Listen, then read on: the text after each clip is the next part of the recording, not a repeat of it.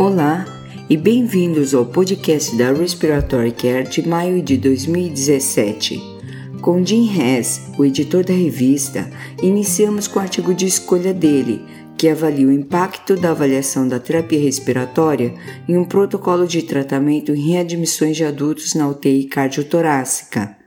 Dele colaboradores relatam que o protocolo resultou em redução significante de todas as admissões por causas diversas, embora a redução nas readmissões por causa respiratória na UTI não tenha atingido significância estatística.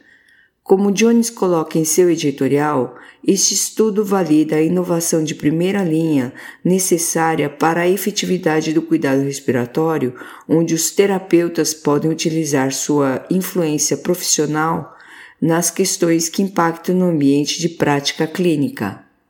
Usando o índice de clearance pulmonar, uma medida de ventilação não homogênea, Ponsim colaboradores avaliaram os efeitos de curto prazo da drenagem autogênica sobre a ventilação não homogênea em adultos com bronquiectasia do tipo não fibrose cística e estáveis clinicamente. Os autores acharam que a drenagem autogênica melhorou a ventilação não homogênea. Mas, como reforçado por Rubin, talvez o achado mais importante tenha sido que os cinco respondedores da drenagem autogênica que melhoraram o índice de clearance pulmonar expectoraram significativamente mais secreção do que os outros 19 pacientes que não melhoraram o índice de clearance mucociliar. Chacata e colaboradores realizaram um estudo de bancada para investigar a influência do fluxo gasoso temperatura ambiente e parâmetros respiratórios sobre a umidificação e a fração inspirada de oxigênio em simulação de pacientes infantis ou neonatos. A umidade absoluta foi afetada pela temperatura ambiente e pelo fluxo. Como o fluxo gasoso aumentou, a fração inspirada de oxigênio real correspondeu mais proximamente a uma FO2 estabelecida. Quando o fluxo aéreo foi de 3 litros por minuto, a fração inspirada de oxigênio medida reduziu proporcionalmente mais em cada incremento na fração inspirada de oxigênio estabelecida. El Fargali sugere que esses resultados garantem ensaios clínicos futuros usando altos fluxos que foram previamente sugeridos sem se considerar a efetividade da umidificação. Esses resultados também sugerem medidas de fração inspirada de oxigênio oferecidas quando possível. O estudo de área e colaboradores teve o objetivo de determinar o impacto do depósito de aerossol em trocadores de calor e umidade designados para permitir a oferta de aerossol terapia, com e sem umidificação exalada ativa, simulada em modelo de paciente adulto dependente de ventilador. A oferta de medicamentos sem umidificação exalada simulada excedeu o depósito de aerossol obtido com umidificação. Com umidificação simulada, não houve diferença entre aparelhos e também sem o aparelho no circuito do ventilador. Os objetivos do estudo de Hassegal e colaboradores foram identificar fatores associados com bem-estar espiritual e comparar os níveis de bem-estar entre indivíduos com DPOC avançada e aqueles com câncer de pulmão inoperável. Indivíduos com DPOC tiveram um estado psicológico melhor e os indivíduos com câncer de pulmão inoperável tiveram um suporte melhor. No geral, os resultados desse estudo sugerem que os pacientes com DPOC avançada experienciam um estado de bem-estar espiritual similar aos pacientes com câncer de pulmão inoperável.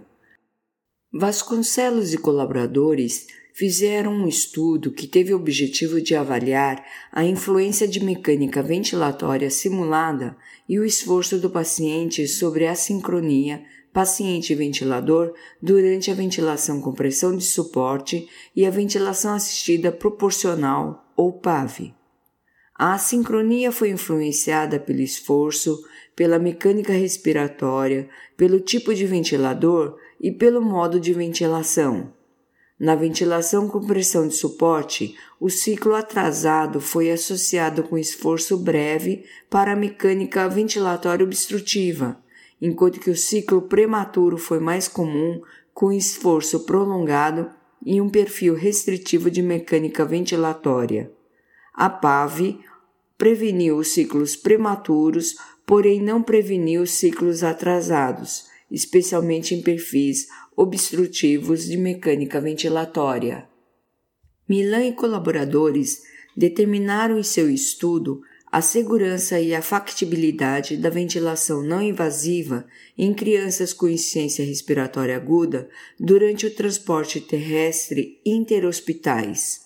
A ventilação não invasiva pareceu ser segura e factível durante esse transporte terrestre de pacientes pediátricos. A seleção cuidadosa desses pacientes, de materiais adequados e de um time de transporte bem treinado foram cruciais para minimizar os riscos. Em seu estudo, Bay e colaboradores compararam a acurácia preditiva para a reintubação diagnosticada pelo pico de fluxo durante a tosse, medido por espirômetro e pelo ventilador. O pico de fluxo de tosse foi mais baixo em indivíduos que foram reintubados do que aqueles que não foram reintubados. A medida de pico de fluxo pela tosse medida pelo ventilador foi conveniente, factível e segura. Ele teve uma acurácia preditiva similar a um espirômetro para a reintubação. Capazolo e colaboradores identificaram em um estudo se há características clínicas e funcionais de indivíduos com exacerbações frequentes e uma população de DPOC grave. Em modelo multivariado, o fenótipo de exacerbações frequentes foi associado com uma capacidade inspiratória reduzida, um aumento da razão entre o volume residual e a capacidade pulmonar total, o índice BOLD e o MMRC. Os autores concluíram que a hiperinsuflação estática e a inabilidade respiratória foram independentemente associadas com exacerbações frequentes em indivíduos com DPOC grave. Furlaneto e colaboradores investigaram comportamento sedentário sobre a mortalidade de indivíduos com DPOC. O comportamento sedentário foi um preditor independente de mortalidade em indivíduos com DPOC mesmo após ajustar para a atividade física moderada vigorosa e um número de outras variáveis. A mortalidade foi maior em indivíduos com DPOC que gastam mais do que 8,5 horas diárias em atividades que requerem menos do que 1,5 MET. Esses achados podem promover futuros estudos com o objetivo de reduzir o tempo de sedentarismo como uma estratégia de redução da mortalidade em indivíduos com DPOC. Oud, Lansing Hargring e colaboradores sumarizaram a experiência de um único centro com suporte de vida extracorpóreo como uma ponte para o transplante pulmonar, com ênfase na qualidade de vida dos pacientes. Embora o suporte de vida extracorpóreo possa ter sido usado como uma ponte para o transplante pulmonar, um número significante de indivíduos não usaram essa ponte com sucesso por uma variedade de razões. Os desfechos de transplante de sucesso após suporte de vida extracorpóreo deve ser comparado em uma população geral de transplante pulmonar em termos de qualidade de vida, de função pulmonar, de desempenho funcional e de mortalidade. No entanto, o tempo de estadia na UTI no hospital podem ser mais prolongados. Murphy e colaboradores avaliaram o método de mensuração fracionada do óxido nítrico exalado, feno, em crianças com traqueostomia dependentes de ventilador. Os autores exploraram as relações entre o pico de feno e o grau de suporte respiratório usando uma pontuação de gravidade respiratória. Os autores acharam que o pico do feno e a concentração platô podem ser facilmente medidos online e com um grau elevado de confiabilidade e reprodutibilidade em crianças e jovens com traqueostomia. O pico do feno de pequenas vias aéreas foi baixo e influenciado pela ventilação minuto em crianças sob ventilação mecânica. Os objetivos primários do estudo de Tai colaboradores foi avaliar as mudanças precoces na função pulmonar e na hemodinâmica retrobulbar e examinar as correlações entre esses parâmetros em indivíduos com diabetes tipo 2 durante os estágios pré-clínicos de retinopatia diabética. Os autores acharam que a função pulmonar e a hemodinâmica retrobulbar mudaram durante os estágios pré-clínicos de retinopatia diabética pela detecção do índice de resistividade retrobulbar e os níveis de hemoglobina glicosilada A1C. Pode ser possível predizer mudanças na função pulmonar durante os estágios pré-clínicos de retinopatia diabética e o grau de retinopatia. Teixeira e colaboradores compararam índices com taxas de mortalidade entre indivíduos com e sem câncer admitidos em uma UTI médico-cirúrgica.